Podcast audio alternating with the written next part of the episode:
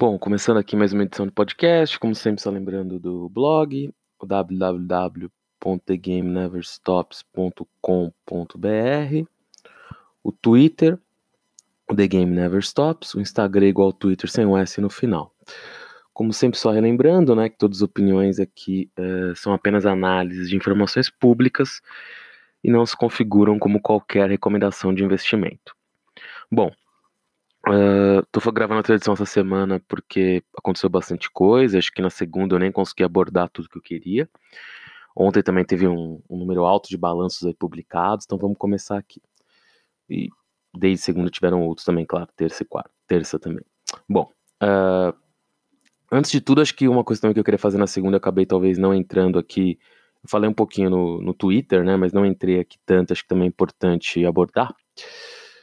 É a crise com a China, né? Que os Estados Unidos ali, na verdade, no caso dos Estados Unidos ainda é um pouco mais de ruído do que realidade. Claro que o Trump critica a, China de forma muito dura, o governo chinês responde, a, a Euro Europa diz que tem que ter uma discussão sobre o que aconteceu pós a pandemia, né? Ou seja, uh, a discussão não deveria ser travada nesse momento sobre as responsabilizações. E a Austrália ali também de forma até surpreendente, por ser um vizinho próximo da China e por exportar muito para a China, tanto carne bovina quanto minério de ferro, uh, criticou de forma bastante dura a China ali. Uh, e, e, de, e, derivado, né, digamos assim, dessas críticas, uh, a gente chega ali num cenário em que o Global Times, Global Times, um dos jornais ali chineses, fez até uma analogia de que a China seria uma goma de mascar, né? A Austrália, perdão. Seria uma goma de mascar debaixo do sapato da China e a China deveria tirar essa goma com uma pedra, né? Ou seja, uma analogia bastante agressiva até, digamos assim. E essa semana já a China já anunciou ali que estava barrando a exportação uh, de carne bovina de quatro frigoríficos australianos dois deles de propriedade da JBS, que é listada empresa brasileira, né? Por mais que a JBS hoje tenha a maior parte do seu faturamento, cerca de 51%, advindo do, da JBS USA, né? A sua unidade norte-americana. É uma empresa ainda brasileira, apesar de até tinha planos de abrir a, a, o capital da, da sua subsidiária norte-americana e até transferir para lá, digamos, né? O, de alguma forma, o controle da empresa, né? Ou seja, a JBS listada aqui no Brasil ficaria com as operações da Seara e com as operações de carne bovina brasileiras, o que corresponde aí hoje. Esse número eu não tenho aqui de cabeça agora, mas deve ser algo no máximo a 30% do tamanho da JBS.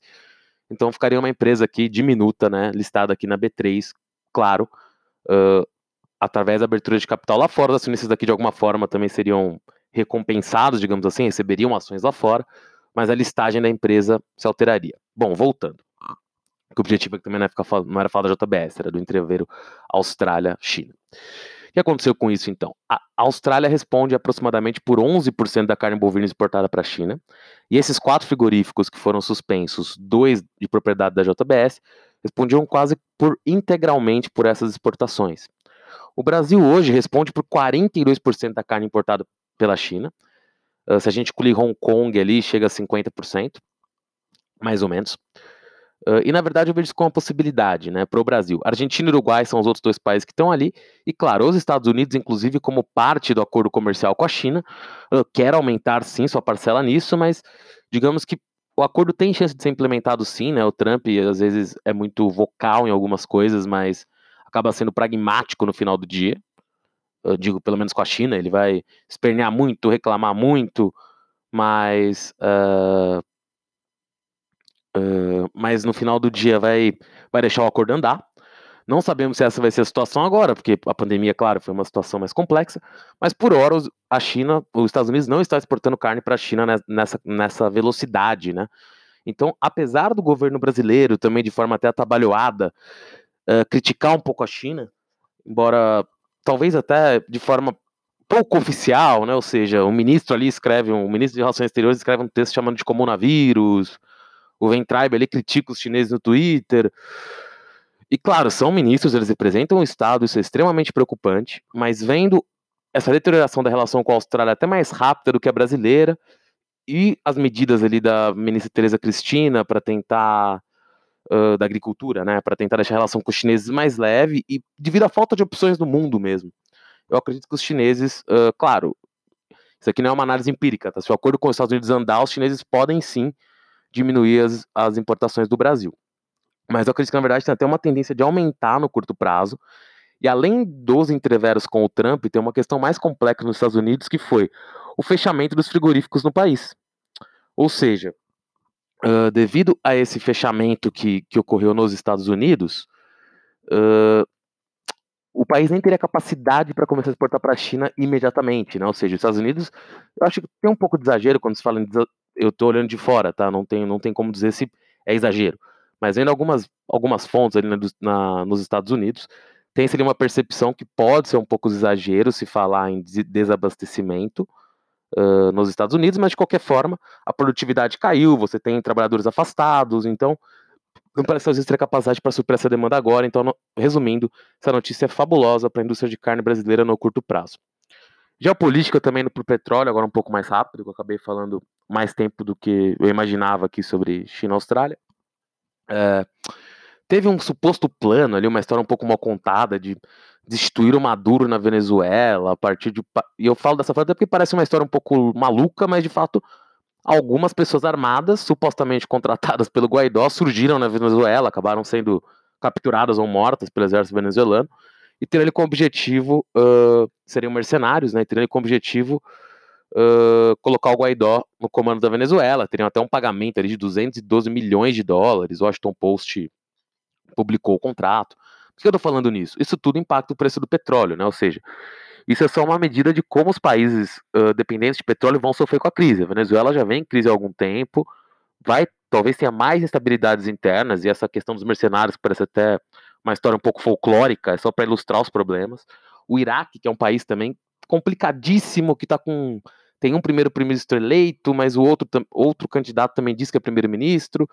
E, por exemplo, em abril do ano passado, eu tô com os números aqui anotados, mas podem estar um pouco podem ter uma pequena variação aqui de erro, mas falava-se que o Iraque teve ali é, 7 bilhões de dólares de venda de produtos ali ligados ao petróleo em abril do ano passado, e nesse mês desse ano teve apenas 1,7 bilhão, ou seja, menos de um terço, né?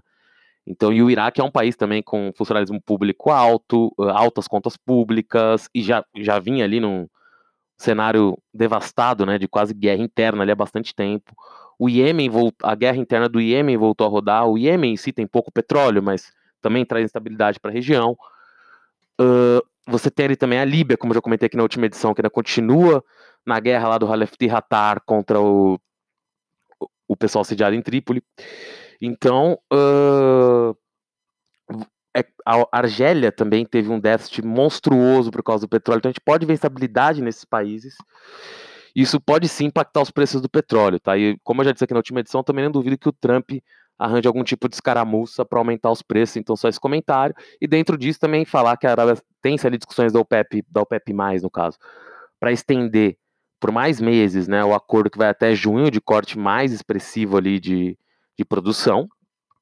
E também a Arábia Saudita por si só já aumentou um pouco os preços da Aramco para o mês de maio, ou seja, já demonstrando ali para o mês de junho, perdão, já demonstrando ali que espera um pouco um aumento da demanda, né? Enfim, um ajuste da oferta. E tam, porque o preço que a Aranco coloca no combustível acaba sendo um referencial mundial de alguma forma.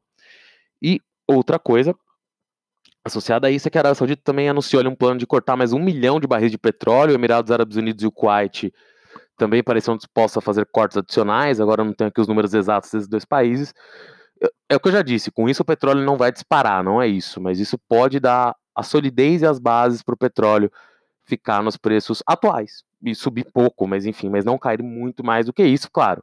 Mantido um cenário em que você tem uma reabertura lenta, pode acontecer de termos segunda onda, todo mundo voltar e o petróleo despenca de novo, mas respeitadas essas condições. A bolsa brasileira, claro, a política impacta bastante, uh, tá um pouco difícil prever o futuro nesse momento. Os jornais de hoje aí uh, repercutem ainda ali essa fita, né, que, que foi alvo de discussões entre presidente e os ministros da Justiça. Uh, é, o, o, cenário nesse sentido é um pouco nublado, mas a curto prazo ele pode sim impactar a bolsa de forma talvez negativa, mas a médio uh, eu acho que a bolsa vai seguir de qualquer forma, tá? Independente do deslance aí no, no, cenário político, mas claro que isso pode aprofundar os problemas de curto prazo. E hoje aqui eu não, eu não tenho nada muito preparado para isso, então não vou adentrar muito. Mas indo aqui agora para um, um setor que também está envolvido aí em socorro do governo, o setor aéreo. A gente teve notícias hoje aí do possível pacote para o setor aéreo. Era um pacote que já foi anunciado em 9 bi, hoje já está anunciado apenas em 4 bi, ou seja, uma redução substancial. De acordo com o BNDES, isso se dá porque os bancos privados não querem assumir uma exposição maior a isso, maior do que isso ao setor aéreo, ou seja, um sinal talvez preocupante. Também tem a discussão dos bônus de subscrição, né, ou seja, que no futuro poderiam ser convertidos em ações das companhias.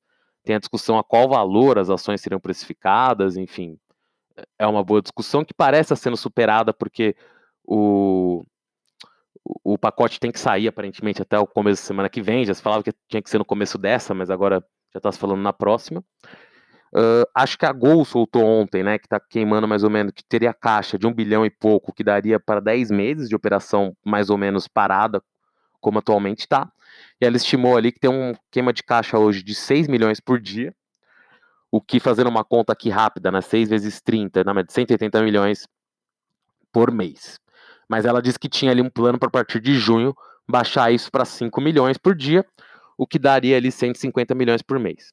A que soltou o balanço hoje, falou ali de custos diários de 3 a 4 milhões por dia parada, o que dá por mês de 90 a 120 milhões. Disse também que tem um caixa ali que ela acha que pode uh, preservá-la pelo menos também até o final do ano, talvez até um período maior.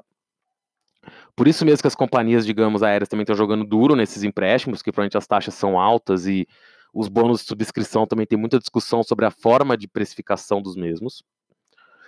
Mas o que dá para a gente ver nesse cenário todo é que tem-se uma certa desconfiança de fato que tem que ser tida com a retomada do, do, setor aéreo, ou seja, a Azul mesmo fez ali uma extensão né, com a Embraer, porque ela ia começar a receber jatos da Embraer em 2020, eram 50 e poucos jatos da nova família ERJ da Embraer, uh, que acabariam de ser entregues ali em E-Jets, desculpa, não é RJ, E-Jets, perdão.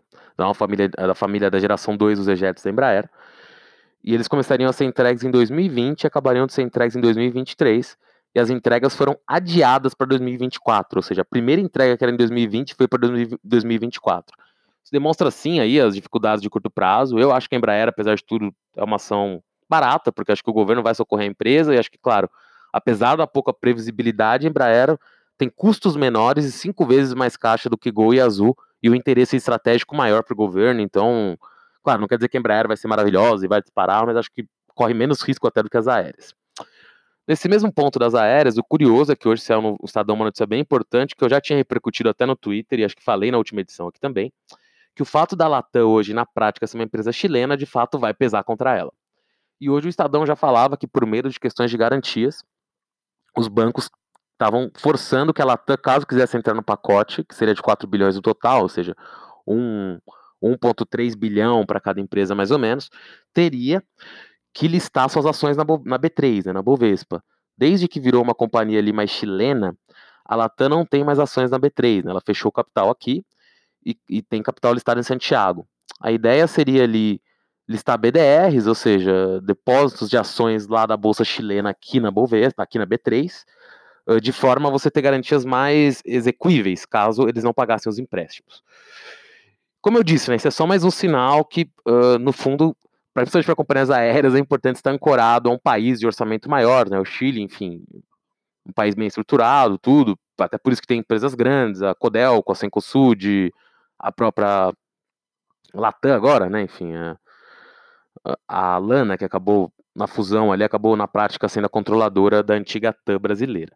Então isso só demonstra outra coisa, né? Se de fato o calo apertar, considerando que a Avianca já pediu recuperação judicial, e eu digo a Avianca agora não listada no Brasil, né? Da América Latina, porque a Avianca brasileira na prática já, já havia quebrado. Uh, você tem ali a LAN, a LAN e a TAM também em dificuldade. Você pode sim ver o governo brasileiro, muito provavelmente, uh, beneficiando, em caso de uma necessidade de consolidação no setor, Gol e Azul, e a Latam ficando para trás. Então, acho que curioso para ver até se a Latam vai topar listar BDRs aqui, como isso se daria. Então, é uma empresa com mais risco e ver também como essas negociações vão com as aéreas, tá? Eu acho que elas vão sair, porque acho que as empresas precisam do dinheiro, mas pela demora cada vez maior, uh, você vê ali resistências de ambos os lados. E o tamanho do pacote caindo também não é melhor dos sinais. Uh, ontem a gente teve um IPO, incrivelmente, né? Ontem não, né? O IPO, na verdade, estreia sexta, mas a gente teve a precificação de um IPO da Alpark, que é dona da Estapar. A Estapar é dona de diversos estacionamentos, principalmente no estado de São Paulo, e ganhou também uma, uma concessão, licitação do governo aqui, estadual, para operar a Zona Azul, né? Agora eu tô até em dúvida se a licitação é municipal ou estadual, tá? eu acho que é municipal, na verdade, para controlar aqui a Zona Azul. Uh, uma das razões do aumento do abertura de capital foi justamente essa, para ter os valores para pagar essa licitação, concessão, enfim, para o governo, né? Ortoga disso, ou o valor que tinha que ser pago por isso. É, ao parque, na verdade, conseguiu fazer o IPO em parte porque seu principal acionista era o BTG e indiretamente o André Esteves, e um fundo do André Esteves garantiu a oferta. De acordo com notícias ali, ele teria subscrevido quase metade da oferta individualmente, ou seja, ele garantiu a liquidez para a oferta, colocar mais dinheiro na empresa. Uh, a Estapar, na verdade, vive ali um cenário complexo, porque eu acho que, acho que é uma empresa muito poderosa, acho que o estacionamento em São Paulo dá bastante dinheiro, é um retorno até interessante, mas uh, a gente vinha num cenário em que as pessoas estavam passando, pelo menos os mais jovens, tinha assim, uma tendência, digo isso mais pelo município de São Paulo, mas acho que é uma tendência um pouco mundial, mas claro que você tem que respeitar as questões regionais, principalmente para o interior, onde você não tem uma malha de transporte público, nem é possível você abdicar tanto do carro de forma tão clara, eu digo toda a população. Mas na cidade de São Paulo, são mais jovens abrindo talvez um pouco mão do carro, usando mais Uber, ou seja, talvez o, teria se uma tendência em diminuição das receitas de estacionamentos. No entanto, a gente já vê ali na China um. Claro, as pessoas não têm dinheiro em parte, mas um aumento depois da pandemia, né? De, não depois da pandemia, né? A pandemia está em andamento. Mas na China, que por hora a coisa está mais controlada, você vê ali uma intenção maior em ter carros, né? Em, em ter uma propriedade de um carro, até para o receio de, de contágio, né? De outras doenças no futuro, de usar transporte público por isso para uma segurança sanitária, então isso também pode ocorrer no Brasil, isso pode ser sim bom para os estacionamentos no médio prazo. E acho que o Parque é mais isso, é mais uma curiosidade, eh, ver como a empresa estreia na Bolsa, uh, e sim, teve demanda também parte de estrangeiros uma parte, teve demanda institucional, mas o André Esteves acabou assinando o cheque ali para esse IPO sair. Nesse mesmo cenário, a gente tem algumas ofertas que eu comentei aqui rolando, né, da Via Varejo, que eu vou falar com mais detalhes, da Centauro, a Aura Minerals, que é uma empresa também que tem jazidas aqui no Brasil, principalmente de ouro, também ainda pretende abrir o capital no segundo semestre, a ver como vai ser a demanda para isso. Ela pensa em abrir em junho, então nem falta tanto tempo. E a gente tem também a Pag Menos, uma rede farmacêutica que já tentou fazer um IPO lá atrás, que tem ali a General Atlantic como um sócio bastante relevante, que provavelmente quer até sair da empresa. É, vai tentar abrir capital, acho que eu acho que no caso da Pag Menos, tá, apesar do mercado acionário estar tá um pouco depreciado, coisas ligadas à saúde, principalmente farmácias se valorizaram aqui no Brasil, né? A Drogazil, a própria Pavel, que tem ali uma ação pouco pouco líquida, mas que até ganhou um pouco de valor. Então acho aí que tem sim uma chance da PagMenos conseguir colocar uma oferta de pé, só não sei a que valor. Então são potenciais EPOs aí. Indo para os resultados de ontem, a gente teve alguns resultados. O da SLC Agrícola, que foi muito alto e também ancorado aí na, nas exportações de soja, que o Brasil está tendo um, um mês de maio espetacular, cada semana batendo recordes na quantidade de soja exportada. Uh, e na cola disso, até a Terra Santo Agro, que é a antiga Ecobiodiesel, uma ação que eu, que eu gosto bastante, apesar de ser uma empresa um pouco endividada, que estava começando a subir na bolsa logo quando veio a pandemia, caiu tudo de novo e nos últimos dias aí subiu talvez 40%, 50%. Tem baixa liquidez, está exposta também ao mercado de algodão, que é menos promissor do que o de soja, que teve alguns problemas aí, de, apesar de, de demanda mesmo no atual momento. Mas é uma empresa que eu vejo com otimismo aí, acho que vai se beneficiar muito dessa alta vertiginosa do dólar e está muito barata em bolsa. Embora, claro, ela está barata porque os riscos associados a ela são altos, então é uma análise mais complexa. Indo aqui para Via Varejo, que acho que é, enfim, é o grande resultado que saiu aí, a empresa que está tendo maior maior volume na bolsa, né? ou seja, a ação mais negociada na bolsa já há algumas semanas, alguns dias, é a Via Varejo. A empresa tinha ali um, pelo menos de acordo com o Traders Club ali, né, ou outras fontes, enfim, mais ou menos estimado ali 85 milhões de prejuízo, acabando 13 milhões de lucro. A empresa disse que teria tido 100 milhões de lucro se não fosse a pandemia, mas como a pandemia pegou só as últimas duas semanas de março, eu confesso que eu preciso, preciso entender um pouco essa afirmação um pouco melhor. Não estou falando que ela é verdade ou mentira, eu só não, não olhei o balanço com esse nível de profundidade para entender os efeitos sobre o caixa. Mas o aumento digital da empresa foi realmente espetacular. Um aumento ali de vendas de mais de 40 e tantos por cento. Uh, salvo engano, as vendas vão responder por 30% do faturamento, e, e, eles agora dizem, né, a Via Varejo, que manteram 70% das vendas na internet, ou seja, aumento, claro que era natural aumentar em todos os lugares, mas proporcionalmente foi um aumento muito grande. E acho que agora a empresa sim demonstra que fez o seu turnaround, né? Acho que as críticas que eu fiz aqui à B2W, apesar do crescimento uh, sempre ali, mas não conseguir lucrar, a Varejo agora não pode mais ter essas críticas parece ser sim um grande player online agora, vai criar problemas para Magazine Luiza. E sobre esse cenário, parece ser uma empresa barata, porque ela vale ali muito menos que a Magazine Luiza, com mais lojas físicas e com uma presença agora mais forte na internet. Então, parece ser um incumbente bastante forte para incomodar a Magazine Luiza, e acho que até o presidente ali da, da Via Varejo fez até uma provocação, né, porque ele disse que outras empresas tiveram que ficar fazendo aquisições durante cinco anos para chegar 20 milhões de acessos na internet, ou 20 milhões de consumidores. E a gente, em 10 meses, saiu de 1 milhão para 11 milhões sem aquisições. Claro, um, um jab ali, né? Um, uma provocação a Magazine Luiza. Mas interessante, sim. Acho que a Via Varejo vai seguir com a sua oferta, porque acho que o ponto nebuloso do seu balanço é que, de fato, o caixa caiu. Ela tem caixa disponível hoje, acho que é coisa de 800 milhões. Tem, tudo bem, os recebíveis. Com recebíveis, acho que sobe para cima de 2 bi, mas recebíveis nessa época não é algo tão simples, né? Uh, mas de qualquer forma, o balanço foi muito bom, mas acho que esse caixa demonstra sim que a empresa vai tentar fazer uma oferta no curto prazo, os bancos já estão contratados, mas é possível que a empresa dê um pulo no valor de suas ações no curto prazo, porque justamente tem o objetivo de fazer a oferta de ações, ou seja, é importante para a varejo que as ações valham mais, para ela conseguir captar mais dinheiro e para os seus acionistas serem menos diluídos. Então, eu esperaria sim um pulo da, da ação nos próximos dias, antes da definição do tamanho da oferta. E claro, talvez no momento do tamanho da definição da oferta, possivelmente a ação caia por causa do nível de diluição, porque os próprios acionistas controladores falam que não queriam nada acima de 25% de diluição. Mas 25% na verdade já não é tão pouco, né? Então, temos que ver como a ação responde, mas acredito que o balanço foi muito bom. Nos próximos dias a gente vai ter alguns balanços relevantes também, como da da própria JBS, que acho que vai ser um. tem tudo para ser um bom balanço. A, Picos, a Pingus Pride já soltou, né? A subsidiária dela nos Estados Unidos ali foi um balanço bom. Então acho que tem uma grande chance desse balanço vir positivo. E na próxima a gente vai comentar ele com mais detalhes aí. Só um rápido overview aqui de outros balanços que saíram. Acho que o balanço da Trisul foi interessante. A Trisul é uma da, talvez uma das empresas ali corporadoras mais bem saneadas nesse sentido, então achei um balanço bom. O da Ultra, do grupo Ultra, né? Talvez tenha sido um pouquinho menor do que alguns esperavam, mas não dá para dizer que foi ruim, tá? É, não foi um grande balanço, mas não foi ruim.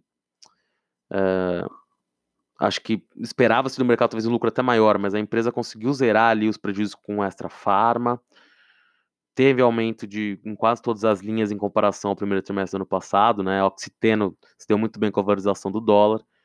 Então acho que principalmente na linha da Oxiteno, a Ultrapar pode ter maiores resultados no futuro. Bom, hoje eu acho que eu vou parar por aqui, tem mais alguns balanços, mas acho que vai ficar um pouco. Eu não, eu não fiz uma análise tão detalhada dele. Semana que vem eu volto aí com, com uma análise um pouco mais detalhada do que sair até lá. Valeu, até mais.